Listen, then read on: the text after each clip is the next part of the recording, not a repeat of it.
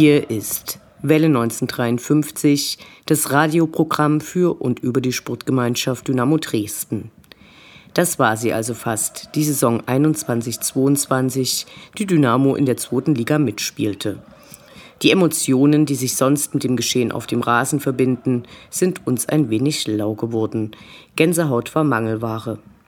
Die Ehrenrunde, die uns wahlweise als persönlicher Saisonausgang oder der Beweis für die Berechtigung für die zweite Liga erklärt wird, ist uns fast ein wenig egal.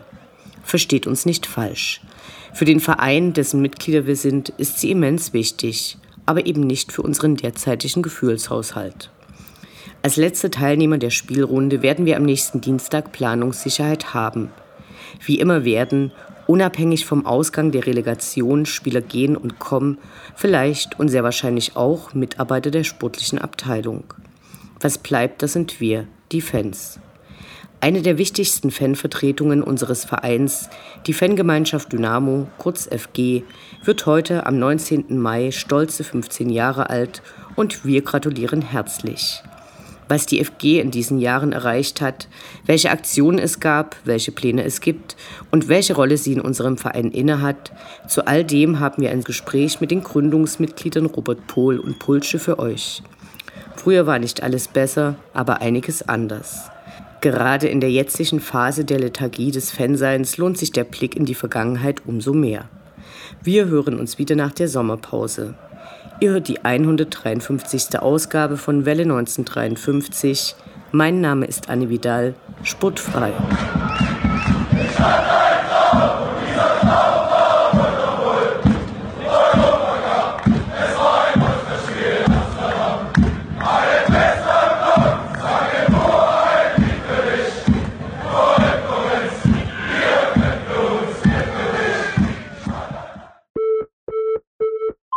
Aber gut, ich meine, alles, was ich jetzt rede, ist alles Schall und Rauch.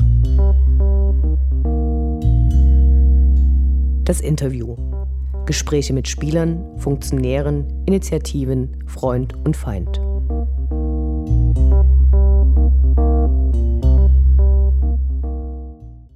Vor 15 Jahren wurde die Fangemeinschaft Dynamo gegründet. Wir sagen herzlichen Glückwunsch und haben dazu mit den Gründungsmitgliedern Robert Pohl und Pulce, der auch Gründungsmitglied von Ultras Dynamo ist, gesprochen. Das Interview wurde im Stadion aufgenommen und so könnt ihr hören, wie der Wind klingt, wenn kein Spiel ist. Weitere Hintergrundgeräusche verdanken wir einer kleinen Party, die gleichzeitig im Stadion stattfand. Wir freuen uns, dass ihr euch die Zeit nehmt. Hallo. Hallo. Hallo Anna. Am 19.05.2007 wurde die Fangemeinschaft im Festsaal des Dresdner Rathauses gegründet. Wie kam es dazu? Wer hatte die Idee und warum fandet ihr das wichtig? Die Geschichte der FG äh, beginnt eigentlich schon vor dem 19. Mai 2007, weil die erste Initiative dazu war ungefähr im Januar 2007, also auch in den Wintermonaten, wo dann im Stadion schon damit begonnen wurde, die ersten Mitgliedsanträge dafür auszuteilen und wo dann auch relativ schnell in kurzer Zeit auch äh, Mitglieder dann sozusagen dazugekommen sind. Es gab halt nur noch nicht diesen eingetragenen Verein als Institution, als Organisation. Das hat sich sozusagen erst dann äh, später ergeben. Und warum eine Fangemeinschaft Dynamo ins Leben gerufen wurde, hatte eigentlich was damit zu tun, dass im Prinzip 2006 war ja auch die Fußball-WM in Deutschland und äh, wer sich so ein Stück weit im Fußball auch schon länger äh, mit Fanthemen beschäftigt, der, der weiß, dass dieser Zeitraum eigentlich so auch so ein Stück weit Einschnitt war bezüglich verschiedener Fanthemen, weil eben rund um die WM äh, bestimmte Dinge, äh, was halt Fankultur und auch Fanlandschaft angeht, sozusagen auch entsprechende Maßnahmen ja auch eingeleitet wurden und das hat man auch in Dresden zu spüren bekommen. Es gab halt schon zunehmend Repressalien. Es gab halt zunehmend auch Dinge, die von Vereinsseite damals äh, sozusagen auch begonnen wurden, was jetzt so Fan, das Ausleben von Faninteressen oder das Ausleben von Fankultur eben sozusagen ein Stück weit erschwert haben. Und das alles hat so ein Stück weit dazu geführt, dass man sich dann auch innerhalb der Fanszene Gedanken gemacht hat, gerade in der aktiven Fanszene bei den Ultras, um halt sozusagen zu überlegen, wie man die vielen verschiedenen Fangruppen, Fanclubs auch zusammenbringen kann, um halt mit einer einheitlichen Stimme zu sprechen und sozusagen Faninteressen übergreifend auch gegenüber Dritten in erster Linie natürlich gegenüber der Geschäftsführung, den Gremien im Verein damals, aber auch gegenüber Dritten wie äh, Presse oder Polizei zu vertreten, weil was halt natürlich damals immer mit einherging, wenn irgendwo äh, Dinge vorgekommen sind und dann sozusagen auch der Verein nicht nur reagiert hat, sondern es gab natürlich dann auch von Seiten der Polizei entsprechende Maßnahmen und die Presse hat natürlich auch entsprechend immer sozusagen auf diese ganzen Vorfälle reagiert und äh, nicht unbedingt mit positiven Schlagzeilen über unseren Verein und die Fans bei Dynamo Dresden berichtet. Ja wer die Idee hatte, kann ich ähm, selber gar nicht mehr so genau sagen. Ich glaube, es hatten relativ viele Leute gleichzeitig die Idee damals. Ähm, bei mir war es so, ich war damals bei UD aktiv und habe gemerkt, dass man das ein bisschen auf breitere Füße stellen muss. Wenn man mit UD als Name ankommt, man manchmal an Grenzen stößt äh, im Verein und auch äh, ja, außerhalb. Und dass man eigentlich eine viel größere Basis in, bei Dynamo hat und die eigentlich auch nutzen muss. Und deswegen gab es ja schon bei anderen Vereinen große Supportersclubs oder sowas, die dann äh, ja, die Kurve mitgenommen haben. Und das war eigentlich so ein bisschen mein Ziel, das ähm, ja, größer aufzustellen und UD ein bisschen aus dem Ramschusslicht vielleicht zu nehmen. Und ja, auch die aktiven Fans, die jetzt nie unbedingt unter UD laufen wollen, äh, mitnehmen und ja, was auf die Beine stellen. Wir haben nach Vorbildern und Inspiration für die Fangemeinschaft Dynamo gefragt. Ja, Hamburg zum Beispiel war ein Vorbild, der Supporters Club Hamburg. Viele tausend Mitglieder, Rote Kurve in Hannover haben wir damals so ein bisschen als, als Vorbild gehabt. Also da gab es schon einige, die viele, viele Mitglieder hatten und damit auch eine große Stimme, hatte, Stimme hatten, die bundesweit bekannt waren. Und das war eigentlich so ein bisschen das Vorbild. Genau, also ich kann Pulsit da nur zustimmen. Ähm, Vorbild waren schon eben die Organisationen, die es Vereinen gab, die eben auch sozusagen starke Mitgliedervertretung und eine starke Vertretung von, von Fans hatten, die sozusagen auch schon über einen längeren Zeitraum schon eine Institution in den jeweiligen Vereinen waren. Und es war natürlich damals, als die FG dann sozusagen ins Leben gerufen wurde, nicht unbedingt daran zu denken, dass man vielleicht auch diesen Status erreicht, weil die anderen hatten teilweise bis zu Zehntausende Mitglieder und Dynamo ist halt trotz der großen Fanlandschaft dann im Vergleich zu anderen Vereinen eben doch nicht ganz so groß und man hat sich das schon so als Vorbild genommen, sowohl was dann eben auch die Struktur der jeweiligen Organisation angeht, weil das halt alle eben auch eingetragene Vereine oder eben auch direkt an den Verein angegliederte Abteilungen waren, die halt eben mit einem Vorstand, mit Arbeitsgruppen und auch teilweise sogar mit hauptamtlichen Mitarbeitern eben so Faninteressen vertreten haben oder eben bis heute noch vertreten. Und daran hat man sich auf jeden Fall schon orientiert. Und man hat natürlich auch sehen können, was bei den anderen Organisationen, in anderen Vereinen sozusagen auch für Aktionen, für Aktivitäten umgesetzt wurden. Und da hat man sich natürlich ein Stück weit auch äh, ja, Ideen jetzt nicht abgekupfert und kopiert, sondern das waren einfach sehr viele Impulse, die man dann hier in Dresden halt mit einbringen konnte. Wir wollten wissen, wie die Idee einer Fangemeinschaft aufgenommen wurde und ob es Diskussionsbedarf gab am Anfang waren viele interessiert, aber die Mitgliedsanträge hielten sich in Grenzen. Das waren ja meistens die Personen, die man dann schon kannte, die natürlich, okay, klar mache ich mit und klar äh, schauen wir mal, wie es losgeht. Und, aber das war noch nie so, wie wir uns vielleicht erhofft hatten, muss man ehrlich sagen. Und dann gab es aber, wenn ich in Zukunft blicke, schon ein Ereignis, wo dann auch die Mitgliedsanträge explodiert sind. Da gab es dann, ja, wir später noch drauf zukommen, aber mit der Zaunsfahren-Geschichte mit der 1,20 Meter Höhe und dann nach dem Zwischenfall hatte ich dann jeden Tag 10, 20 Anträge aus dem Postfach geholt. Also das, da waren wir dann schnell in, bei 300, 400 Mitgliedern, glaube ich.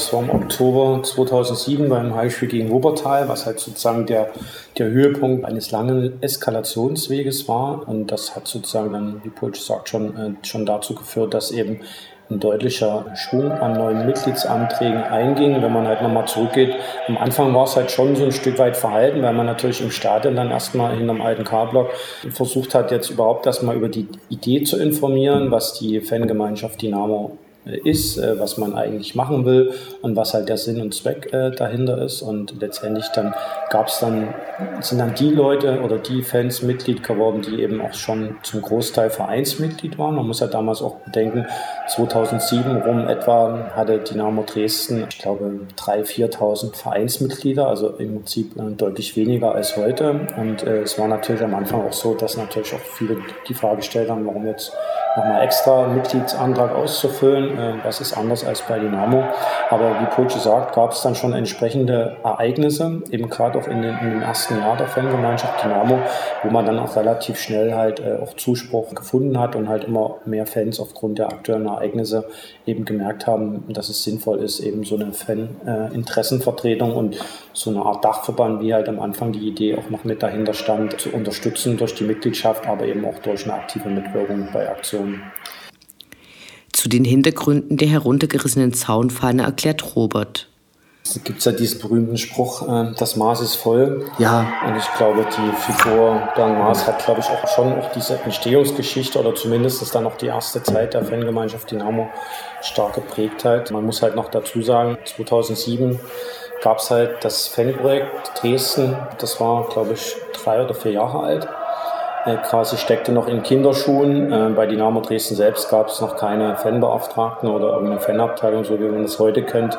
Es gab also null professionelle Fanarbeit im Gesamten und es gab auch eigentlich niemanden, der sich tatsächlich so um Fanbelange im Verein insgesamt gekümmert hat. Und das war natürlich auch so ein, so ein, Punkt, so eine Nische, die letztendlich dann durch die FG mit besetzt werden sollte, um halt äh, ja tatsächlich auch den Dialog zu suchen. Am Anfang war natürlich relativ viel im Argen, sowohl im Verein, was halt vereinspolitische Dinge anging, aber eben auch die Dinge, die im Fanbereich eben nicht so gut liefen, wir hatten halt das Problem, dass zu dem Zeitpunkt dann oder im Sommer dann, als Bernd Maas kam, eben auch viele Veränderungen anstanden, neue Stadionordnungen, die über, von heute auf morgen über Nacht quasi äh, dann quasi eingeführt wurde, wo halt relativ viele Dinge auch äh, verboten wurden. Äh, Zaunfahren, wo halt irgendwie eine Faust ein anderes Vereinslogo zerschlägt oder wo halt Ready to Rumble drauf stand, was halt damals sozusagen als Gewaltverherrlichung galt.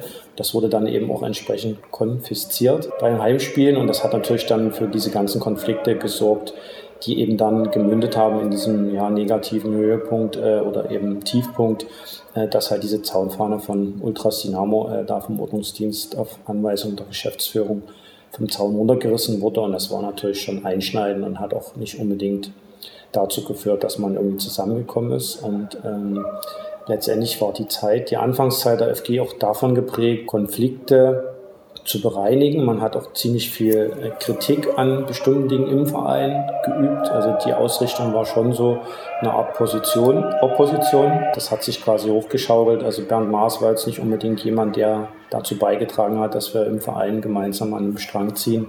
Und man hatte schon eher den Eindruck, dass da schon aktiv versucht wurde, äh, gegen Fans vorzugehen, im Zusammenspiel mit der Polizei, Ordnungsdienst und auch Sicherheitsbeauftragter im Verein.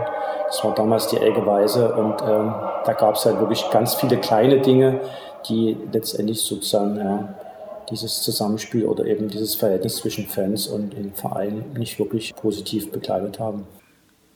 Pulce erklärt die Hintergründe genauer.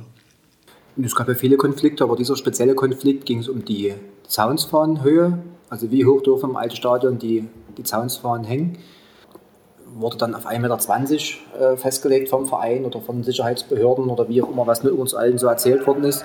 Aber die UD-Fahne war ja dann schon 2,50 Meter oder was auch immer. Also die lag halt unten dann schon zur Hälfte im Dreck und das wollte man natürlich auf, keinen Fall. Und es gab auch keinen wirklichen Grund, warum das auf 1,20 Meter äh, hängen musste.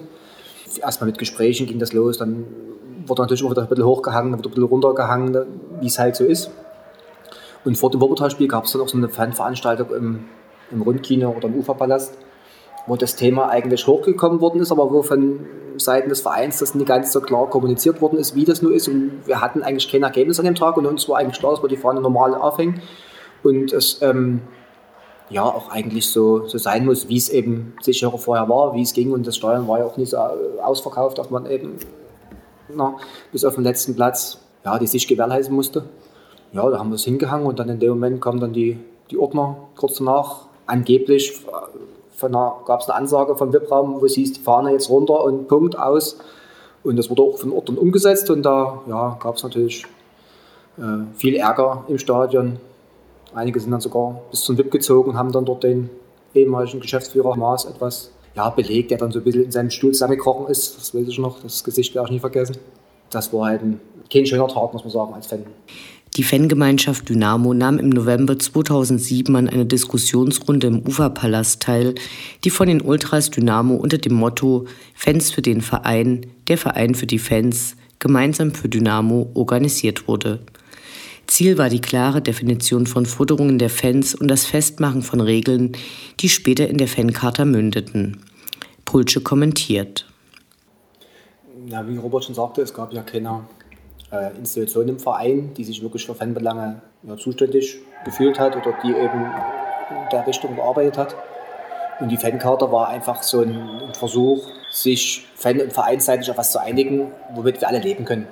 Das schreiben wir fest, das unterschreiben wir und das ist so ein bisschen die, ja, die Grundlage, darauf wollen wir arbeiten. Oder danach wollen wir arbeiten. Wenn es Fragen gibt, können wir uns an die Fankarte halten und ja, haben die auch relativ gut umgesetzt, meines Erachtens. Es konnten also wirklich auch alle damit leben am Anfang, aber wie das nur wirklich ähm, gelebt wurde, ist in meinen Augen nie wirklich. Also es gab immer wieder Konflikte. Auch der Verein hat sich nie unbedingt dran gehalten und wir konnten uns eigentlich nie so darauf berufen. Also es, wurde durch die Fankarte nie einfacher, dass man sagen könnte, wir haben hier was und meines Erachtens kam die nie wirklich zum, zum Tragen. Genau, also was man sagen muss äh, zu diesem Prozess, äh, wir hatten ja das Spiel mit der heruntergerissenen Zaunfahne angesprochen und das nächste war tatsächlich diese Veranstaltung dann im, im Kino, äh, im Uferpalast, glaube ich, wo dann quasi eben auch von Fanseite aus, das muss man eben auch nochmal betonen, dass wir Fans selber quasi uns Gedanken gemacht haben, weil wir auch gemerkt haben, mit diesem Runterreißen der Fahne war ja eigentlich schon so eine Eskalationsstufe erreicht, die man jetzt selbst von Fanseite aus, wenn man jetzt hätte darauf reagiert, eigentlich entweder nochmal über das Maß hinaus vielleicht reagiert hätte. Und so war eigentlich schon, fand ich auch eine starke äh, Leistung damals äh, von Fanseite, sozusagen sich dann eben auch hinzusetzen und mal gemeinsam zu überlegen, äh, was können wir denn jetzt auch für ich nenne es mal Forderungen aufstellen für Wünsche, weil wir hatten ja damals war ja auch die Zeit, wo eben der Stadionneubau in Dresden begann. Das heißt, das neue Stadion stand vor uns und da waren eben ja auch ganz viele Themen, wo man nicht wusste, was wird jetzt quasi aus der Zaunfahnenkultur bei Dynamo, was wird jetzt sozusagen äh, mit dem neuen Stadion, werden da mehr Werbebanden verkauft, wird jetzt sozusagen mehr Kommerzzeit in den Verein hineingetragen. Und das alles war, glaube ich, so, wenn man das zusammenbringt, äh, der Grund dafür, dass man sich dann eben hingesetzt hat und einfach so erstmal aufgeschrieben hat, was man von Fanseite aus für Wünsche hat, äh, um die dann sozusagen der Geschäftsführung dann auch äh, vorzutragen. Und daraus ist letztendlich dann der Prozess entstanden ne, äh, mit relativ vielen Verhandlungsrunden. Also man war sich da schon am Anfang nicht unbedingt einig, hat aber einen Kompromiss gefunden. Und daraus ist dann die Fankarte entstanden, die eben mit einigen Änderungen bis heute noch ihren Bestand hat und ihre Gültigkeit. Die Zaunfahnenkultur ist Dynamo-Fans besonders wichtig. Auch hier wurde die Fangemeinschaft Dynamo tätig. Und im neuen Stadion, da haben wir äh, mal eine Aktion Ösen angebracht. Das eben, weil man dann mal so einen schönen Zaun hatten zum Hochklettern und zum rütteln und zum Zaunsfahne, Zaunsfahren äh, anbringen, nur noch Beton gehabt. Und dann haben wir eben gesagt, da müssen wir eben ja, eine Lösung finden, dass auch die Zaunsfahnen wieder hängen können. Und haben dann eine Aktion mal ringsum Ösen angebracht. Genau, die hängen eigentlich heute noch, also sind heute noch da, mhm. komplett im Stadion rund, mit Ausnahme der Seite, wo die VIP-Tribüne ist, wo dann eben heute noch die Zaunfahnen festgehangen werden. Und das war eigentlich ein wichtiger Punkt, weil ich glaube, das war eigentlich für Dynamo bis heute und auch damals schon im alten Stadion schon eigentlich prägend, anders als bei vielen anderen Vereinen, die eben auch schon ein neues Stadion hatten, wo man dann eben auch schon gesehen hatte aus der Ferne, äh, dass dort eben Zaunfahren nicht mehr so präsent waren wie früher. Und äh, da glaube ich, haben wir als Fans, die Fans bei Dynamo Dresden schon viel Wert darauf gelegt, dieses, ich will nicht sagen Alleinstellungsmerkmal, aber dieses besondere Merkmal zu bewahren und halt dann eben auch im neuen Stadion definitiv auch ähm, wieder umsetzen zu können, weil es einfach auch Zeichen der Fankultur ist und Dynamo Dresden und die Fans haben eigentlich eine relativ lange, traditionsreiche Zaunfahnenkultur. Ne? Viele Fanclubs, mhm. äh, viele große Fahnen und ich meine, die im Stadion zu präsentieren war allemal besser, als die jetzt dann irgendwo in irgendwelchen Kellern verschwinden zu lassen. Im Laufe der Jahre hat die Fangemeinschaft verschiedene Wege und Formen gefunden, die Fans im Verein und nach außen zu vertreten. 2008 wurde auf der Mitgliederversammlung beschlossen, dass die FG einen Vertreter in den Aufsichtsrat entsenden kann. Pulsche erzählt dazu. Die Geschichte ist eigentlich, dass es schon mal einen Fanvertreter gab im Aufsichtsrat. Das war dann eigentlich vom Fanprojekt gestellt, zum Beispiel, oder auch andere vorher, genau. Und wir haben uns als, haben uns als Dachverband gesehen von allen Fans und haben uns eben auch äh, einfach das, ja, gedacht, dass wir eben das Recht haben müssten, weil wir eben relativ, erstens hatten wir mehr Mittel als Fanprojekt, standen auf breiteren Füßen, sind vielleicht sogar in manchen Dingen näher dran und ja, haben den Antrag gestellt und der Antrag wurde dann gleich im ersten Schritt ja, stattgegeben. Genau, also ganz nüchtern betrachtet war halt die, der Platz im äh, Aufsichtsrat, der war halt von dem Fanprojekt bis dato belegt halt und der war aber, glaube ich, ein oder anderthalb Jahre oder länger sogar schon vakant halt, äh, war im Prinzip unbesetzt und es hatte sozusagen auch niemand äh, den Drang, das irgendwie zu ändern und wir haben uns dann einfach gesagt, okay, wir ändern dann einfach in der Satzung, machen aus, damals noch hieß das Fanprojekt noch Dynamo Fans e.V., machen einfach Fangemeinschaft Dynamo daraus. Äh, und das war eben gerade auch die Zeit, wo für uns wichtig war, im Verein mehr Mitsprache, mehr Mitbestimmung auch zu ermöglichen. Und das ging halt eigentlich fast nicht besser, als dass man jemanden in den Aufsichtsrat entsendet, um quasi auch dort äh, aktiv mit an Vereinsentscheidungen auch teilzunehmen und zumindest auch erstmal Transparenz äh, hineinzubringen, um zu wissen, was passiert überhaupt im Verein, in den Gremien äh, um halt sozusagen dort auch frühzeitig zu reagieren auf Dinge, die vielleicht eben nicht im Interesse des Vereins oder im Interesse der Fans sozusagen äh, passiert sind. 2008 wurden bei den Wahlen des Präsidiums gleich drei Kandidaten der Fangemeinschaft gewählt. Pulsche und Robert ordnen das so ein. Okay, na, Hauke Hensel hat mal jetzt war Mitglied bei uns, aber war ja auch vorher schon Präsident. Ähm, da ist er Nachrücker vom Jochen Rudi gewesen direkt. Und ja, das war auch so ein bisschen schon eine Art Fangemeinschaftsaktion, die Jochen Rudi-Geschichte mit dem Präsidenten, wo wir da Unterschriften gesammelt haben, dass der vielleicht dann immer unser Präsident sein sollte, weil er uns nicht so als Fans so vertreten hat, wie wir das vorgestellt haben. Und Hauke Hensel ist als Nachrücker dann direkt Präsident geworden, war bei uns auch bei der Veranstaltung dabei, Gründungsveranstaltung und ähm, ja, war wahrscheinlich Mitglied der FG, hatte ich persönlich jetzt nicht so als FG-Mitglied gesehen, aber die anderen beiden Präsidenten, ja, Vizepräsidenten dann war schon erstaunlich. Aber wir hatten damals auch guten, guten Draht und auch bei Aufsichtsratswahlen hatten wir ja schon Empfehlungen gegeben und die auch dann nicht immer durchgekommen sind, aber schon relativ viele Stimmen erhalten haben, weil wir eben auch als aktive Fans relativ viele Mitglieder hatten und da eben auch ja, stimmgewaltig waren auf der MV. Genau. Also im Grunde kann man das schon als Erfolg sehen, weil das war, glaube ich, dann schon äh, ein Ergebnis der Arbeit, die wir als Fangemeinschaft Dynamo oder eben insgesamt als aktive Fanszene, aktive Mitgliedschaft im Verein dann auch mit der Gründung der FG äh, gestartet haben, um halt wirklich tatsächlich äh, auch nicht nur immer zu sagen, der und der aus dem und dem Gremium muss halt weg, sondern man muss natürlich dann noch Alternativen anbieten können.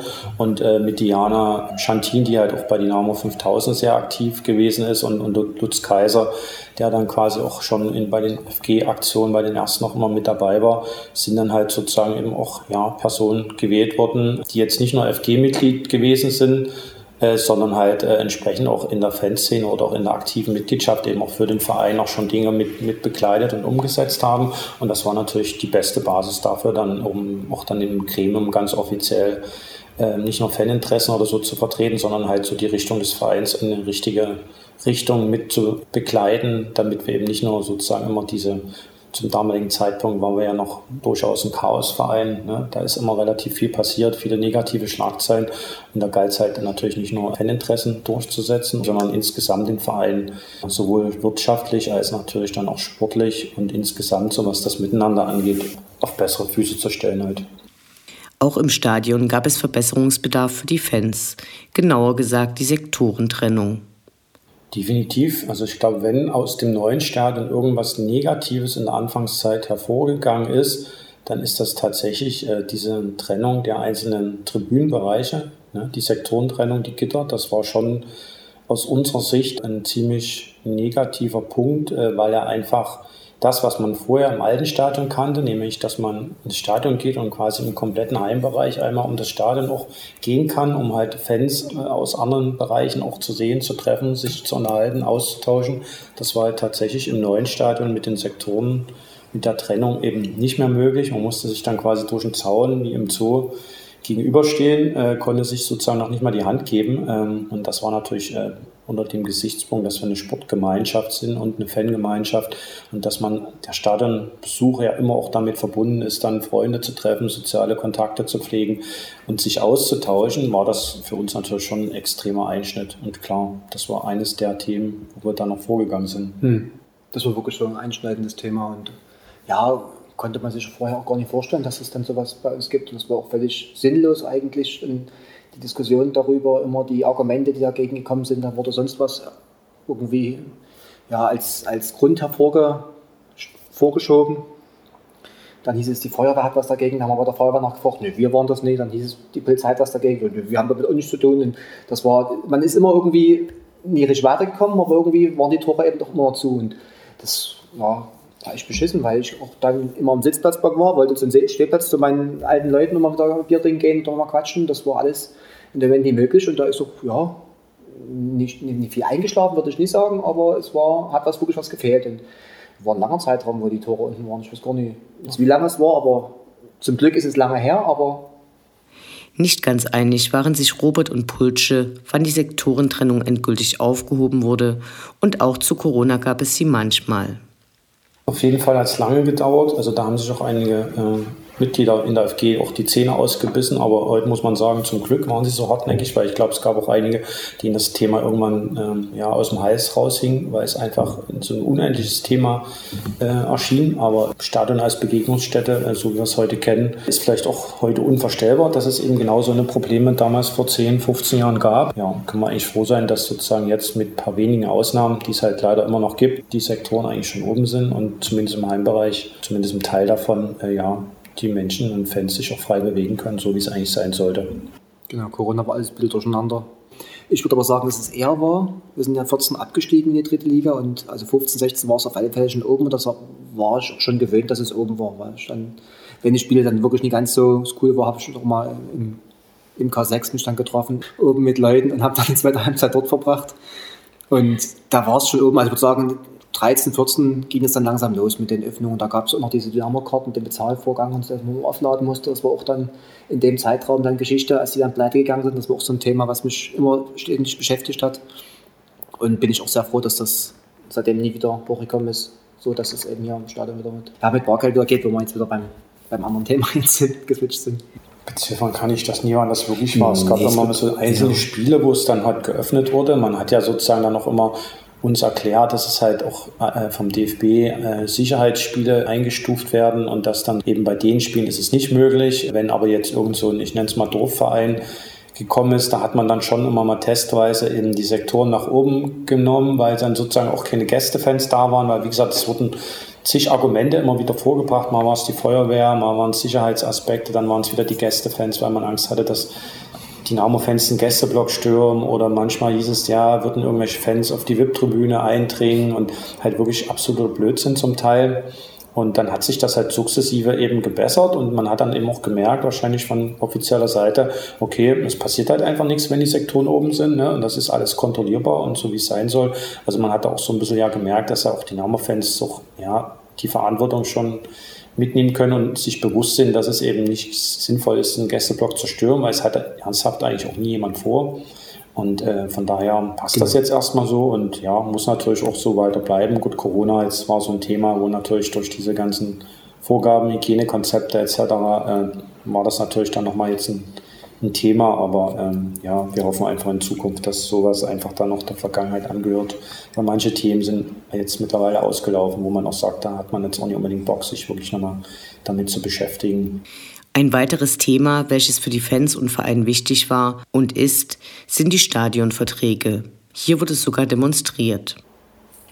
Die Thema, wo wir dann nach dem Auswärtsspiel, ich weiß gar nicht, wo Union da. Union Berlin. Und dann sind wir, glaube ich, vom Hauptbahnhof dann nach dem Spiel, das war, ich glaube, Sonntagabend dann mhm. wahrscheinlich irgendwie 18 Uhr, es war schon mhm. dunkel, ähm, vom Hauptbahnhof bis zum Rathaus äh, marschiert mit einer großen Fahne. Wir gehen nie nach Leipzig oder so, ne?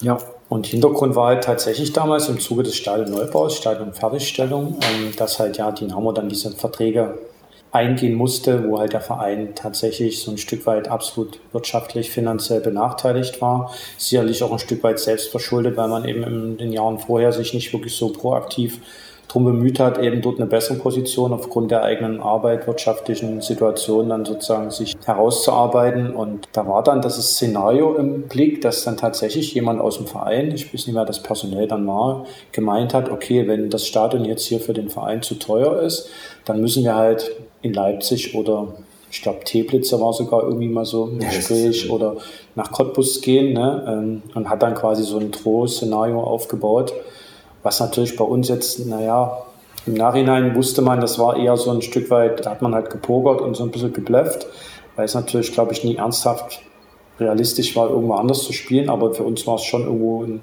Szenario, wo wir gesagt haben, da machen wir nicht mit. Weil wir bleiben natürlich in Dresden. Das ist ja das Spiel, genau. Wenn ich kurz einhaken darf, die einen machen ein Drohtszenario auf, dann wird darüber geschrieben, dann die Fans äh, schlagen natürlich in die gleiche Kerbe rein. Natürlich war das alles dann so eine Aktion, dass wir sagen, hier, wir brauchen hier Unterstützung und äh, so wie es jetzt ist, kann es nie gehen und schlimmstenfalls haben wir halt ein leeres Stadion, was viel Geld kostet und das war der Grund der Demo, genau, das war nach dem Unionsspiel Sonntagabend. Äh, ja, auch von uns organisiert, richtig. Ja, also während der Rückfahrt irgendwie alles klar gemacht mit Anmeldung und irgendwie Route festlegen und. Das Transparent hatten wir auch schon fertig. Also ganz so spontan kann es dann auch nie gewesen sein, weil die, äh, weil auch ein, ein Sonderzug war. Auf alle Fälle sind wir dann so, gefahren, so gelaufen, dass die Leute, die vom Zug von Berlin kamen, direkt mit zur Demo kommen und dass wir dann loslaufen können. Das war eigentlich so wieder der, der Plan. Aber es war ja relativ spontan, noch drei, vier Tage vorher und kurz angemeldet und jetzt geht's los. Genau.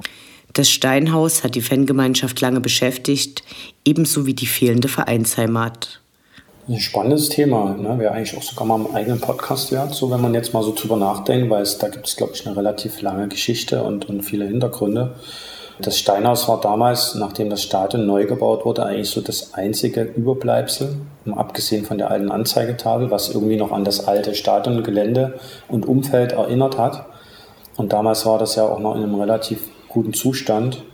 Und wir hatten natürlich schon das Problem, dass nachdem die Baracke abgerissen wurde, äh, die Geschäftsstelle auf die Enderstraße gezogen wurde. Damals hat man auch gedacht, das ist halt jetzt erstmal nur übergangsweise für zwei, drei Jahre vielleicht, bis man dann hier irgendwie eine Lösung findet, weil ja sozusagen ursprünglich die Idee war, hier im Stadion die Geschäftsstelle mit einzubauen. Dann hat man das aber zugunsten von mehr VIP-Plätzen äh, und einem größeren Businessraum überworfen. Deswegen war kein Platz mehr für die Geschäftsstelle. Und es kam dann alles so. Und für uns war es natürlich wichtig und eigentlich ist es bis heute ein absolut relevantes, wichtiges Thema, dass Dynamo Dresden im Grunde genommen, abgesehen von dem Stadion, wo man halt alle 14 Tage aber halt nur hinkommt, ja, nicht wirklich eine Vereinsheimat hat. Ne? Es gibt halt drei Standorte mittlerweile in der Stadt, Geschäftsstelle, Enderstraße, das Nachwuchsleistungszentrum und das Trainingszentrum im Ostergehege an der Messe und halt das Stadion hier an der Linnéstraße es gibt nicht wirklich diesen Anlaufpunkt. Und die Idee war ja sozusagen damals schon eben das Steinhaus so weit in Eigenregie auch umzubauen. Da war Union Berlin das Vorbild. Die hatten ja ihr äh, Stadion, die alte Fürsterei, mit eigenen Händen neu saniert, modernisiert. Das eben so ein Stück weit nachzumachen, auch als Verein und mit Fans zusammen eben eine gemeinsame Aktion eben umzusetzen, ne, um auch das Gemeinschaftsgefühl damit zu stärken und halt dann im Steinhaus Geschäftsstelle und halt eben auch so Fanräume oder andere Dinge mit hineinzubringen. Da gab es richtig Konzepte, die wir da auch erarbeitet haben von Fanseite aus, haben das mit allen eigentlich auch mal vorgestellt und ja, aufgrund der Konstellation, dass eben Verein hier nur Mieter ist und das Stadiongelände von der Projektgesellschaft quasi komplett verwaltet wird, hm, war das halt relativ schwierig. Also es gab dann auch so eine Sammelaktion, mhm. da haben wir Steine verkauft es ist eine relativ große Summe zusammengekommen, die wir heute auch noch als Fangemeinschaft Dynamo verwalten. Aber das Thema Steinhaus ist im Moment so ja, eine unendliche Geschichte eben auch geworden. Es hat sich irgendwann einfach niemand mehr so richtig aufgrund der Konstellation, der vertraglichen Situation drum gekümmert. Und jetzt steht im Moment alles in den Sternen, was daraus wird und inwieweit man dann auch das Stadiongelände weiterentwickelt. Aber ich glaube, das wird für uns als Fangemeinschaft auch mittelfristig auch nochmal ein, ein Thema wären, eben das Thema Vereinsheimat, jetzt gar nicht so sehr auf das Steinhaus an sich bezogen, äh, weil das vermutlich nicht mehr zu retten ist. Ähm, zumindest kommt man da, wenn man mit Menschen spricht, dann auch so ein Stück weit immer da auf diesen Punkt hinaus. Aber es ist für uns, glaube ich, schon wichtig, irgendwie so einen Anlaufpunkt zu haben. Ne? Wir haben halt keine Fankneipe, nichts, wo man sich einfach mal trifft in der Woche, hingeht auf ein Bier und egal wann man geht, jemanden trifft, den man kennt, reden kann das ist ja auch was, was Verein eigentlich ausmacht. Das steht auf jeden Fall auf der Agenda, so ein bisschen lang bis mittelfristig zu schauen, ob man da vielleicht nochmal Bewegung in dieses Thema bringt. Zurzeit scheint das Projekt Steinhaus aber gescheitert. Also wie gesagt, die letzten Aussagen zu der Sache waren halt, dass eben das Steinhaus jetzt auch vom baulichen Zustand eben nicht mehr so wie vor zehn Jahren, wo man das hätte noch gut sanieren können mittlerweile, aber eben die Bausubstanz das nicht mehr hergibt. Es gab ja zwischenzeitlich mal Pläne, hier ein Hotel hinzubauen in das Stadion oder so. Und, aber das sind einfach so viele äh, Beteiligte, die man jetzt erstmal mit ins Boot holen muss. Und ähm, das Ziel kann eigentlich nur lauten, hier am Stadion irgendwie nochmal das Umfeld so ein Stück weit zu beleben mit bestimmten Maßnahmen, eben vielleicht ein Gebäude, wo die Geschäftsstelle einziehen kann, wo Fanräume, vielleicht auch ein Dynamo-Museum entstehen kann. Aber das ist natürlich gerade ein Riesenprojekt, was auch nicht innerhalb von zwei Jahren umsetzbar ist. Da braucht man, denke ich mal, auch erstmal viel Vorarbeit. Und ja, erst muss jetzt Dynamo natürlich auch sehen, ähm, wie sich das sportlich alles entwickelt. Und wir wissen ja auch, Corona hat jetzt auch nicht gerade dazu beigetragen, dass jetzt, sage ich mal, ähm, die Finanzen sozusagen sich zumindest positiv weiterentwickelt haben, sondern zum Glück können wir halt noch auf unser Eigenkapital zurückgreifen, aber ohne Eigenleistung oder gerade die wirtschaftliche, finanzielle Seite für so ein Projekt ist natürlich, glaube ich, das A und O. Wenn man da keinen guten Plan hat, ist es natürlich, da ist jede gute Idee natürlich dann ja erstmal nicht so direkt realisierbar. Circa 2010 endete der DFB seine Linie und begann statt der Vereine die Fans direkt mit Zuschauerausschlüssen zu bestrafen. 2011 wurde Dynamo dann aus dem Pokal ausgeschlossen wichtige Themen für die Fangemeinschaft, die hier auch die Wichtigkeit szene- und vereinsübergreifender Fanorganisationen betont. Die Geschichte mit dem DFB, Strafen für alles Mögliche, das ist ja wirklich eine lange Geschichte und ähm, kann man, glaube ich, weit, weit zurückgehen, gerade im Kontext mit Dynamo Dresden und, und Fans, was da alles sozusagen schon auf uns zugekommen ist und war natürlich auch ein Grund zu sagen, als Fangemeinschaft, als Dachverband, Interessenvertreter auch sozusagen, ja, ähm, sich da auch so vor oder hinter die Fans zu stellen, je nachdem, wie man sieht, aber eben dann eben auch die Fanstimme äh, mit ähm, anzubringen, wenn es eben darum geht, wenn man klar als, als Fangruppe oder Fangemeinschaft, jetzt nicht als OGA, aber als Fanszene insgesamt von Dynamo bestraft wird für einzelne Fehlverhalten oder so, dann passt das halt definitiv niemals. Und ich kann mich noch erinnern, das war, glaube ich, 2010 war das, ähm, hatten wir, glaube ich, unter Haching, durften wir das erste Mal auswärts nicht fahren. Hm und ich glaube, das hat dann aber auch dazu geführt, dass irgendwie da auch viele gesagt haben, na jetzt fahren wir erst recht, da haben sich dann quasi inkognito da in Unterharing Karten geholt und waren halt trotzdem dann, glaube ich, 1000 Dynamo-Fans halt da. Also es war dann auch so eine Art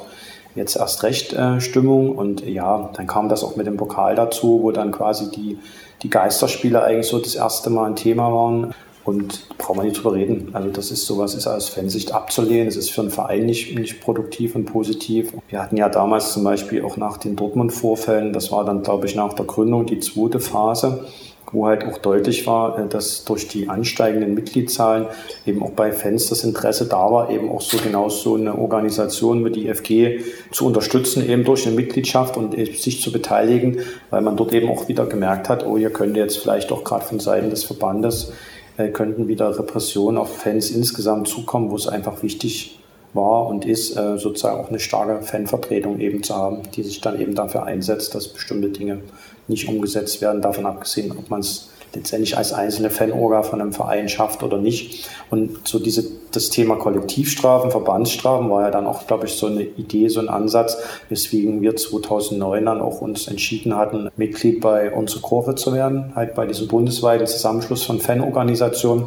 Erstens, um halt bestimmte Themen, die uns halt als Dynamo zwar besonders auch betroffen haben, aber die eigentlich alle Vereine und Fanszenen in Deutschland immer betreffen, dass man dort gemeinsam sozusagen dagegen vorgeht und für uns war natürlich auch spannend zu sehen, was andere Orgas eben machen, um auch so ein Stück weit da mal über den Teller anzuschauen, eigene oder Ideen von außen auch mal äh, vielleicht zu prüfen, ob die hier in Dresden vielleicht auch passen oder Lösungen für Probleme, die irgendwie jeder, jede Fangruppe hat, dass man sagt, wie haben andere das gelöst äh, und wie können wir es vielleicht hier in Dresden lösen. Ja, es ist unser ureigenes Thema gewesen, das für die Fans einzustehen und ähm, ja, dort dagegen anzugehen, gegen diese Maßnahmen, dass man da schweren Stand hat als, als Fangemeinschaft, als Dynamo oder als, ja, als Fan als sich, ist natürlich auf einem anderen Blatt und ist auch so, aber das ist natürlich unser Ziel gewesen, das dagegen anzugehen und ähm, Maßnahmen zu finden, dass eben nicht umgesetzt wird. Aber ja, da gibt es ja auch Zusammenschlüsse auf Bundesebene, die dann sich zusammengetan haben von Fans und dagegen gut um zu kämpfen. Das ist auch der bessere Weg, als wenn man jetzt hier als Fangemeinschaft alleine irgendwie was, was versucht radikaler Themenwechsel. Wir wollten wissen, warum die FG nicht mehr Partys organisiert, die ihren Besuchern noch heute im Gedächtnis sind. Das ist eine gute Frage. Also gerade die erste Party hier im Stadion im Casino mit der Pokalauslosung. Ich glaube, haben wir Bochum da gezogen oder was, ich glaube. Dann der quasi reinfeiern ins SGD, in die Umbenennung mit Bengalos auf dem Casinodach und gegenüber. Es war echt, echt cool. Robert, warum gibt es keine Partys mehr?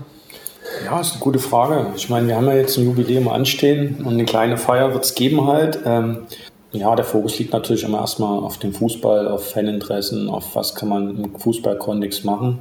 Natürlich spielt auch das gesellige äh, Miteinander auch eine große Rolle. Ähm, hat man tatsächlich in den letzten Jahren ein Stück weit äh, vernachlässigt. Ähm, gab halt immer viele Partys, die von den Ultras durchgeführt wurden, äh, sozusagen ja. Saisonabschluss feiern. Und ja, da denke ich mal, ist auf jeden Fall ein Feld, was man auch in Zukunft vielleicht wieder beackern sollte, einfach öfter diese geselligen Anlässe auch ähm, zu kreieren, zu gestalten, um halt Fans einfach mal zum Feiern zusammenzubringen. Und ich sage mal, ist natürlich immer wichtig, dass es einen Grund gibt zum Feiern, ne? nach einem Abstieg oder sowas. Ähm, hat halt niemand so richtig Lust zu feiern. Aber ich denke mal, die Anlässe in den nächsten Wochen werden schon positiv sein. Und dann wird es, denke ich mal, auch gute Gelegenheiten geben, dann auch vielleicht für den Verein insgesamt auch mal wieder so Themen wie Saisonabschlussfeier oder eben die Saisoneröffnung, dass man die eben wirklich ja, zu Festen oder zu einer Party äh, so ein Stück weit mitgestaltet, um halt einfach auch die positiven Dinge mal ein Stück weit in den Vordergrund zu rücken oder halt einfach auch mal ja, unbeschwert, so vielleicht nicht so immer mit, diesem, mit dieser Anspannung, die man hat, wenn man zum Spiel geht, einfach auch mal zusammenzukommen. Ich denke schon, Anlass werden wir schon finden, könnte ich mir jetzt vorstellen. Und gerade nach den Pandemie-Monaten, Jahren, ist garantiert auch die, die Sehnsucht nach solchen Events groß. Für die Fans organisierte die FG seit ihrem Bestehen eine Vielzahl von Veranstaltungen. Also los ging es mit Pokerturnieren, mit Skaturnieren, auch den SGD Cup haben wir ins Leben gerufen, immer so zum Vereinsgeburtstag Fußballturnier ja, organisiert. Das erste haben wir, glaube ich, sogar gleich gewonnen, ne? als mit der FG-Mannschaft. Das war cool. und ja, das so. Und natürlich die Partys, die wir schon angesprochen haben, sind Gedächtnis geblieben, aber war eigentlich schon viel Vereinsarbeit dabei. Genau, also gerade in den ersten Jahren der FG äh, war ja auch ein Ziel, äh, nicht jetzt nur Faninteressen zu vertreten, Vereinspolitik äh, zu begleiten, sondern es ging ja auch darum, Fans halt zusammenzubringen, dass die sich gegenseitig kennenlernen, dass man selber dann sozusagen auch so ein Netzwerk aufbaut und einfach jetzt ja auch mal neben dem Fußball Angebote mit sozusagen bereitstellt. Da sind tatsächlich über die ganzen Jahre Veranstaltungen entstanden, die jetzt auch viele Jahre, manche haben halt nur ein, zwei Mal dann funktioniert. Dann ist das Interesse abgeflaut, äh, aber sowas wie den SGD Cup, den haben wir, glaube ich, zwölf Mal insgesamt äh, bis heute durchgeführt. Die Skat-Turniere dann jetzt vor ein paar Jahren wieder ins Leben gerufen. Und Legendenstammtische, waren auf jeden Fall auch in der Anfangszeit drei Stück und jetzt auch genau. dann in der neuen Zeit haben wir wieder zwei auch gemacht, weil das sicherlich auch ein Thema war. Mittlerweile ist das im Verein schon wieder anders aufgegangen, aber vor zehn, zwölf Jahren hat sich einfach auch niemand so wirklich um, um die traditionellen oder traditionellen Themen halt gekümmert. Da haben wir halt dann sozusagen auch immer anlassbezogen dann gerade der erste Stammtisch, kann ich mich erinnern, der war glaube ich mit Dixie Dürner und Frank Lippmann im, im Fanprojekt. Fanprojekt. Genau. Und dann hat man René Beuschel, Sven Radke, Ralf Hauptmann dabei, Christoph Franke. Das war ein legendärer Legendenstammtisch. In der Tourwirtschaft. Richtig cooler Stammtisch. Der hat dann auch viele Dinge erzählt, spannende Sachen. Und dann haben wir das jetzt zuletzt wieder aufleben lassen. Dann immer mit Frank Serra war dann da und Klaus Sommer. Und der letzte Legendenstammtisch, den wir hatten vor Corona, war halt eben auch anlässlich Halbfinale UEFA Cup 1988, 89 da, wo wir Hans-Uwe Pilz Andreas Trautmann und Thorsten Gütschow da im Stadion hier zu Gast hatten, über die alten Zeiten geplaudert haben. Und das werden wir sicherlich jetzt auch wieder fortsetzen, jetzt wo Corona hoffentlich vorbei ist und wieder mehr Veranstaltungen auch in dieser Form in Präsenzzeit möglich sind. Abseits der Historie organisierte die Fangemeinschaft auch einen großen Stammtisch mit, bei dem es ums unschöne Drumherum des Aufstiegsspiels in Magdeburg ging. Magdeburg Stammtisch war halt so eine Veranstaltung, die äh, dann einberufen wurde, relativ spontan nach dem Aufstiegsspiel 2016 im April in Magdeburg. Dynamo ist in die zweite Liga aufgestiegen und äh, viele wissen das ja, vielleicht manche auch nicht, aber dort war es ja so, dass quasi äh, ein relativ großer Teil von Dynamo-Fans eben nicht ins Stadion gelassen wurde, äh, quasi das Spiel dann eben nicht im Stadion verfolgen konnten, sondern draußen teilweise dann auch mit Kabelbindern auf dem Rasen gefesselt quasi mit Händen hinterm Rücken eben dort äh, drangsaliert worden und da gab ist natürlich relativ viel schiefgegangen äh, in der Organisation, vor allen Dingen auch beim Gastgeberverein und bei der Polizei vor Ort. Und uns war es halt wichtig dann, weil man hat dann gemerkt in der Fanszene und auch in, im Fanumfeld, dass da sehr viel diskutiert wurde, auch sehr viel Information, entweder auch durcheinander gebracht wurden oder eben bei vielen auch der Wunsch da war, eben die Hintergründe äh, aufzuklären, warum es halt zu dieser Situation gekommen ist. Und wir haben dann einfach die Geschäftsführung, äh, den Sicherheitsbeauftragten von Dynamo und auch die, die Fanbeauftragten halt dann einfach mal im Stadion hier im VIP-Raum alle eingeladen und waren noch relativ viele Fans da, ich glaube knapp 300, relativ gut besucht und dann einfach mal auch zu sprechen, was ist da schiefgegangen, wie ist der Stand der Aufklärung, was sind Maßnahmen, die der Verein jetzt in Vertretung der Geschäftsführung quasi jetzt auch unternimmt, um ja, ich sage mal, dieses Unrecht, was da auf vielen äh, widerfahren ist, äh, sozusagen auch zumindest ein Stück weit auszugleichen oder eben auch dafür zu sorgen, dass sowas eben auch in Zukunft halt nicht mehr passiert halt. So eine ähnliche Veranstaltung gab es auch, gerade weil es jetzt ein aktueller Kontext ist, äh, auch nach dem Spiel in Kaiserslautern. Ich glaube 2012 oder 2013 war das wo wir das erste Mal dort wieder auf dem Betzenberg gespielt haben seit der Bundesliga-Zeit in den 90ern. Da gab es ja dann auch nach dem Spiel äh, ein paar Begleitumstände, die eben dann auch mediales Echo gesorgt haben, wo es eine ähnliche Veranstaltung in der Form gab. Ne, wo man dann einfach mal im VIP-Raum zusammengekommen ist und dann auch jeder frei von der Leber weg erstmal so seinen ganzen Frust, den man so in sich getragen hat, also das hat man auch gemerkt, äh, dass da viele auch was loswerden wollten und mussten. Hat erstmal alles ausgeladen und hat dann natürlich aber auch geguckt, äh, wie kann man in Zukunft halt schauen, dass sich eben sowas nicht wiederholt oder eben auch Dinge dann ähm, passieren, die ja sowohl für die Fans selber als auch für den Verein insgesamt eben nicht unbedingt mit positiven Konsequenzen äh, behaftet sind. Und genau, man hofft natürlich nicht, dass man so eine großen oder so eine Diskussionsrunden öfter in Zukunft machen muss. Aber theoretisch jetzt ohne Corona wäre es sicherlich auch vielleicht notwendig gewesen und sinnvoll jetzt gerade nach dem 16. Mai 2021, als Dynamo aufgestiegen ist gegen München, äh, auch dann wieder in die zweite Liga. Äh, die Begleitumstände hier vom Stadion auf der Lenné-Straße im Großen Garten, das, das kennt jeder. Die, die Folgenkonsequenzen spüren wir heute noch. Dass man dann sozusagen auch eigentlich immer so ein bisschen den, den Weg bestreitet, dann auf jeden Fall schnell ins Gespräch zu kommen Dialog zu fördern und sich auszutauschen, äh, um halt bevor dann irgendwelche Sachen einreißen, weil der eine vom anderen denkt, da passiert halt nichts oder da sind einfach auch Stimmungslagen da, die vielleicht in der Zukunft nochmal irgendwelche negativen Folgen haben. Was der FG besonders wichtig ist, fasst Robert so zusammen. Bei uns steht äh, in den nächsten Wochen, Monaten auf jeden Fall an, ähm, dass wir mit der Geschäftsführung und auch mit den Teilnehmern, die halt im Turnustreffen dabei sind, auf jeden Fall regelmäßig äh, über die Dinge uns austauschen, die jetzt so gerade sowohl Dynamo als Verein als auch den Fußball insgesamt so ein Stück weit umgreifen. Also gerade bei Dynamo merkt man ja, dass ein Stück weit ein Umbruch äh, vor sich geht. Ja, auch abhängig davon, wie sich jetzt sportlich die Situation dem Ende neigt. Ähm, da werden, denke ich mal, auch möglicherweise Einschnitte kommen oder halt nicht. Und selbst wenn es dann sozusagen auch in der zweiten Liga weitergeht, dann glaube ich, dass es notwendig ist, ja auch noch mehr Fannähe wiederherzustellen. Also das Thema Fannähe ist, glaube ich, eines der, der wichtigsten Themen, weil eben durch die Corona-Pandemie und eben ja bestimmte Entwicklungen im Verein, das so ein Stück weit in den letzten Monaten auch ähm, zu kurz gekommen ist und wir aber der Meinung sind, dass Fannähe eigentlich eine Basis dafür ist, um als Sportgemeinschaft und Fangemeinschaft auch äh, miteinander gut auszukommen. Weil wir kennen das ja aus der Anfangszeit der Fangemeinschaft Dynamo, da war es eben nicht so, da gab es diese Fannähe nicht, da gab es diesen Austausch nie und wir kennen auch die, die Konsequenzen und Folgen daraus. Das ist für die Fanszene nicht gut gewesen, das ist für den Verein insgesamt nicht gut gewesen. Und natürlich ist für uns auch wichtig, ein ganz wichtiger Aspekt, dass der Verein Dynamo Dresden als mitgliedergeführter und demokratischer Verein nur dann funktioniert, wenn eben ein Großteil von Fans und Mitgliedern sich auch bewusst sind, dass der Verein eben nicht die Geschäftsführung oder die Gremien sind, ausschließlich oder vielleicht die Mannschaft, sondern das sind halt nur Teile des Vereins und äh, Verein sind eigentlich alle. Ja, das bist du, das bin ich, das sind wir und äh, ich glaube, wir müssen halt bei vielen Fans und Mitgliedern noch das Bewusstsein schärfen, ähm, dass wir nur dann so diesen Sonderweg gehen, anders als Vereine, die ein Stück weit nördlicher oder nordwestlich von uns beheimatet sind, im harten Fußballwettbewerb.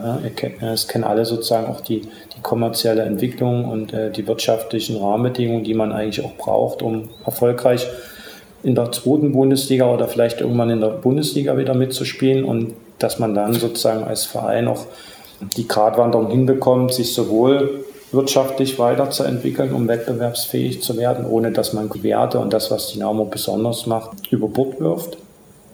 Und dass eben die Mitglieder und Fans einen wichtigen Teil dazu beitragen können und müssen, weil alle Menschen, die halt in Gremien quasi Verantwortung tragen, das sind nichts anderes als Vereinsmitglieder, die sich irgendwann mal dazu entschieden haben und bereit erklärt haben, eben diese Verantwortung zu übernehmen und zu sagen, für meinen Verein mache ich was und ich frage halt nicht, was der Verein für mich macht, sondern ich schaue, was kann ich für den Verein machen. Das ist auch für uns ein Credo.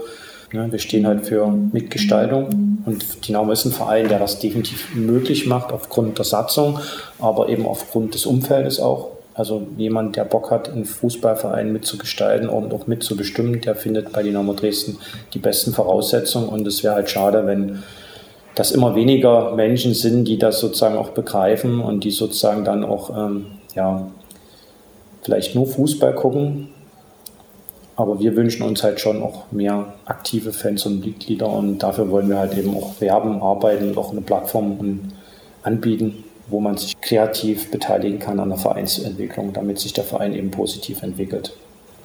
Und dann gibt es halt ganz viele Ideen für Veranstaltungen. Wir werden jetzt im September wahrscheinlich dann das Skat-Turnier wiederbeleben werden jetzt äh, schauen, dass wir dann quasi auch regelmäßig dann andere Veranstaltungsformate wie Legendenstammtisch wieder durchführen, aber auch vielleicht mal neue Ideen umsetzen, die an uns herangetragen wurden.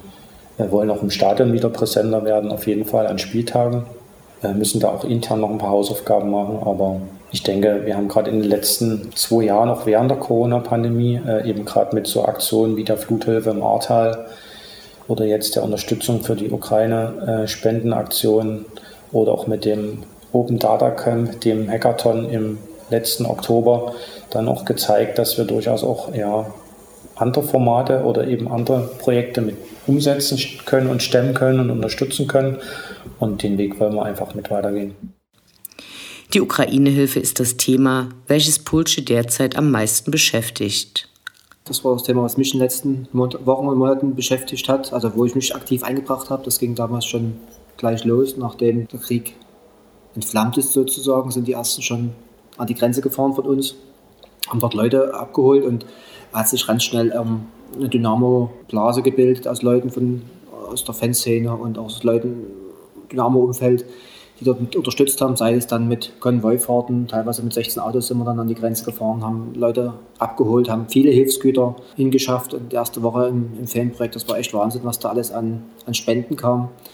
Auch der, der Verein Dynamo hat sehr, uns sehr gut unterstützt mit der Spendenaktion gegen, gegen Schalke, hat vorher schon Geld locker gemacht, dass wir uns einen zweiten Krankenwagen quasi kaufen konnten. Haben den ersten gleich nach drei, vier Tagen, nachdem der Krieg begonnen hat, gekauft und über die Grenze gefahren. Den zweiten dann mit Hilfe von Dynamo vier Wochen später finanziert und dann auch über die Grenze gefahren.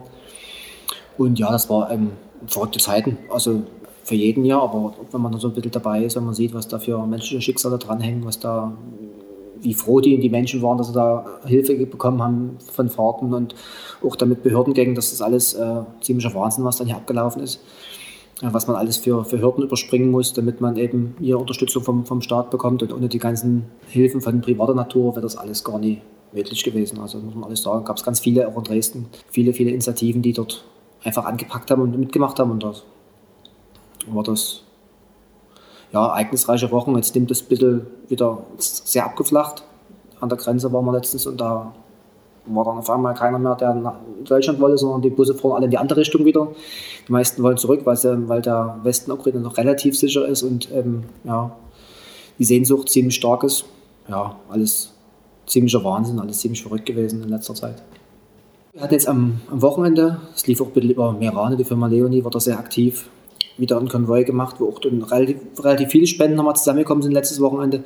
Hätten wir gar nicht so erwartet und aktuell sind wir so ein bisschen, also wir sammeln natürlich weiter, aber nicht mehr so aktiv, weil wir gar nicht richtig wissen, wohin geht denn die Reise. Müssen wir jetzt mehr hier unterstützen und die Ukrainer, die hier sind, äh, denen helfen? Geht es nochmal ganz anders los, dass wir dort nochmal unterstützen müssen. Und es war uns eigentlich klar, dass, nach dem, dass wir am Anfang erstmal anpacken müssen und dass dann nach ein paar Wochen eben auch dann die staatlichen Initiativen auch an der Grenze dann die Rote Kreuz aus allen Herren Ländern der Welt war dann auf immer an der polnischen Grenze hat dann dort wie so eine, also wenn es entspannt wäre, wäre es eine Festivalatmosphäre sozusagen mit vielen Zelten, vielen äh, Freiluftküchen, was auch immer. Das war, wirklich Wahnsinn, was die Leute, die dort waren, dann erzählt haben. Und aktuell wissen wir gerade nie, wohin die Reise geht, ehrlich gesagt. Also müssen wir mal gucken, wie wir uns jetzt da weiter positionieren. Haben wir mehrere Ideen im Kopf. Ja, werden wir sehen. In den 15 Jahren der FG gab es Wegbegleiter, an die die beiden erinnern möchten. In der Anfangszeit war es natürlich der Pino, der dann 2015 gestorben ist, der viel aktiv war, der bei Pro HS sehr aktiv war, der auch im Verein immer angepackt hat, als Pionier vorangegangen ist. Ich erinnere mich da an Stadionputzaktionen noch im alten Stadion, wo man dann die Sitze geputzt haben, damit Leute auch die denken, Mensch, war lange nicht mehr im Stadion, dass sie sich dann wohlfühlen, haben dann das Casino auf unsere Kosten mal angestrichen, damit es ein bisschen besser aussieht, als ja, wenn es immer so eine Bruchbude ist. Wir hatten ja vorhin das Thema Bernd Maas, ne? ist ja so ein bisschen in die Anfangszeit, also Bernd Maas ist ja schon mit der Entstehungsgeschichte oder andersrum schon in den ersten Wochen, Monaten der, des Bestehens der Fangemeinschaft Dynamo war ja Bernd Maas auch so eine prägende Figur da in diesem ganzen Kontext Zusammenspiel. Und Pino war halt auch derjenige, der damals, wenn du dich erinnern hm. kannst, dann ja. in der Badkurve auch dieses Plakat hochgehalten hat, äh, das Maß ist voll. Hat es nicht hochgehalten, hat es gemalt. Hochgehalten haben es dann zwei andere, okay, aber die dann dem Stadion geschmissen wurden. Das gab dann sozusagen ja entsprechend auch den Ärger danach. Ne? Und ich sag mal, äh, es gab dann irgendwann auch mal eine Veranstaltung im Kino, die dann die Geschäftsführung durchgeführt hat, wo dann eben auch die ganzen Dynamo-Mitarbeiter so ein T-Shirt hatten, wo eben das Maß ist voll als Spruch dann mhm. sozusagen, so ein bisschen als Sarkasmus oder wie auch immer, wie man das einordnet, so stand. Und nee, Pino gehört auf jeden Fall dazu. Ne? Der hat ja auch die Skat-Turniere ins Leben gerufen, die wir dann jetzt irgendwann vor ein paar Jahren dann sozusagen auch äh, fortgesetzt haben. Ansonsten kann man ja auch immer der Roy, der sozusagen vor Fälle. wenigen Tagen dann von uns gegangen ist, der auch seit Anfang an eigentlich in der FG mit dabei gewesen ist, der auch immer mit am Start war. Der, ich kann mich erinnern, wir haben 2011 die Fanbürgschaft als Aktion umgesetzt und haben da am 1. Mai, Feiertag quasi da knapp zwölf Stunden hier im Stadion gesessen und Briefumschläge äh, mit Zetteln gefüllt halt, um die dann wenige Tage danach hier beim Heimspiel an die Zuschauer zu verteilen, um diese Aktion nach vorn zu bringen, wo der Roy auch mit dabei war. Der war eigentlich immer mit dabei, äh, wo man dann mit anpacken musste, mhm. konnte. Und natürlich auch an Carsten Reisinger, der auch seit Anfang an in der FG dabei gewesen ist, oder auch Sven Schellenberg.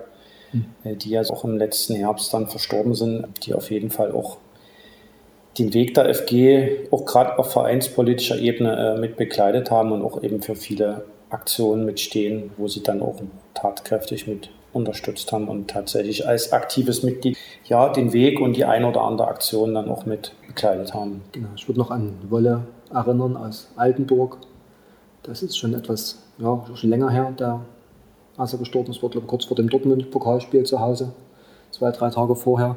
War auch so ein Mensch, der auch auswärts immer dabei war, der bis zum Schluss auswärts gefahren ist, der auch bei Aktionen immer dabei war, der auch immer von, von Stammtisch aus Altenburg Mittwochabend gekommen ist und wieder zurückgefahren ist, einfach mal um dabei zu sein, um, um mitzumachen. Und genau, der war eigentlich immer dabei, äh, auch aktiv, ist auch in der FG mit dabei ja. und hat sich auch immer für vereinspolitische Themen auch interessiert, auch immer nachgefragt und war da auch ein gewisser Multiplikator, also auch in bestimmte andere Fangruppen hinein. Ja, das sind leider Fans, die quasi auch einen wertvollen Beitrag geleistet haben, die jetzt nicht mehr da sind, aber wir hoffen mal, dass es halt auch neue Protagonisten geben wird, die halt auch in diese Fußstapfen treten und dass es eben nicht weniger werden, äh, die aktiv den Verein mitgestalten wollen und die auch das Credo mitverfolgen, dass Dynamo ein besonderer Verein bleibt mit Möglichkeiten mitzubestimmen und eben trotzdem sportlich erfolgreich zu sein. Wir danken der Fangemeinschaft Dynamo und Robert und Pulsche für ihr jahrelanges Engagement und wünschen für die nächsten 15 Jahre viel Erfolg. Zum Wohl. Zum Wohl.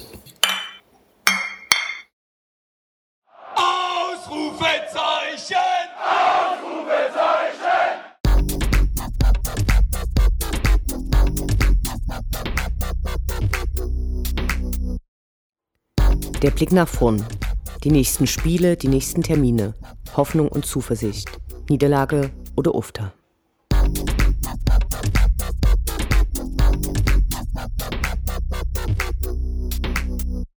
(20. und 24. Mai) Relegation gegen den 1. FC Kaiserslautern. Nun ist es soweit. Angeblich kann Dynamo Relegation. Erfolgreich qualifiziert hatte sich die Mannschaft schon vor dem Ende der Pflichtspiele. Die Formkurve von Kaiserslautern ist beachtlich und sie zeigte zum Schluss der Saison nach unten. Von den letzten drei Spielen haben sie keins gewonnen und nur ein Tor erzielt. Durch den Ausfall von Türkgücü haben die Lautere mit ihrem neuen Trainer eine Woche mehr Zeit ohne Pflichtspiel, um sich auf die Relegation vorzubereiten. Zunächst sah es so aus, als ob sie sich direkt den Aufstieg sichern könnten, aber mit dieser Niederlagenserie wurde das nichts. Braunschweig konnte so fast mühelos vorbeiziehen und steigt mit Magdeburg direkt auf. Das ist insofern gut, da die Relegationsgegner aus der dritten Liga oft mit viel Schwung und Selbstvertrauen Platz 3 erreicht haben und damit zwangsläufig ein schwerer Gegner für den Zweitligisten sind. So können wir eine genauso verunsicherte Mannschaft erwarten wie die unsere. Allerdings haben sie noch den Überraschungstrumpftrainer Neuverpflichtung gezogen. Hm. 5000 Tickets gingen an Dresdner Fans, also Europapokal gegen Westdeutschland. Uns erwarten zwei ausverkaufte Spiele mit enormer Bedeutung, in denen es weder um Punkte und Pokal geht. Nur auf den aus diversen Gründen unsympathischen Gegner zu schauen, ist Quatsch. Aber bequemer als auf die trübe Bilanz unserer eigenen Mannschaft blicken zu müssen. Lediglich weil sich der Schacht und die Schanzer noch dümmer angestellt haben, hat Dynamo überhaupt den Relegationsplatz erreicht. Die Rückrunde war zum Vergessen. Seit Anfang März steckte Dynamo auf Platz 16 fest. Der letzte Sieg gelang im Dezember und ein Sieg mit überzeugender Leistung liegt noch länger zurück. Das Spiel gegen den Schacht ließ uns ratlos zurück. Zuversicht für die beiden Spiele fällt schwer. Zu behäbig und lethargisch wirkt das Team. Auch die Begleitumstände trüben eine mögliche Vorfreude. Die Polizei in Dresden hat bestimmt den Saisonverlauf verflucht und sieht sich vor einer mindestens ungemütlichen Aufgabe. Vor fast genau einem Jahr gab es die Riots rund um das türkische Spiel. Damals gab es keine Gästefans, jetzt kommen genau diese nach Dresden. Das steigert die Brisanz des Tages erheblich. In diversen Statements aus den letzten Wochen hat die Polizei so ziemlich alle in und um den Verein tätigen Personen einer unprofessionellen Einstellung bezüglich ihrer Haltung bei Sicherheitsfragen bezichtigt. Öl ins Feuer gießen anstelle der von ihr selbst so oft angemahnten Kommunikation mit allen Verantwortlichen, das wirkt wenig schlau und lässt einen harten Kurs am Spieltag erwarten. In Kaiserslautern gilt Ähnliches, dort wurde das Hinspiel als Hochrisikospiel eingestuft. Wir wünschen der Mannschaft ganz viel Glück und hoffen einfach, dass diese verfluchte Saison doch noch zu einem versöhnlichen Ende kommt. Dynamo Allee.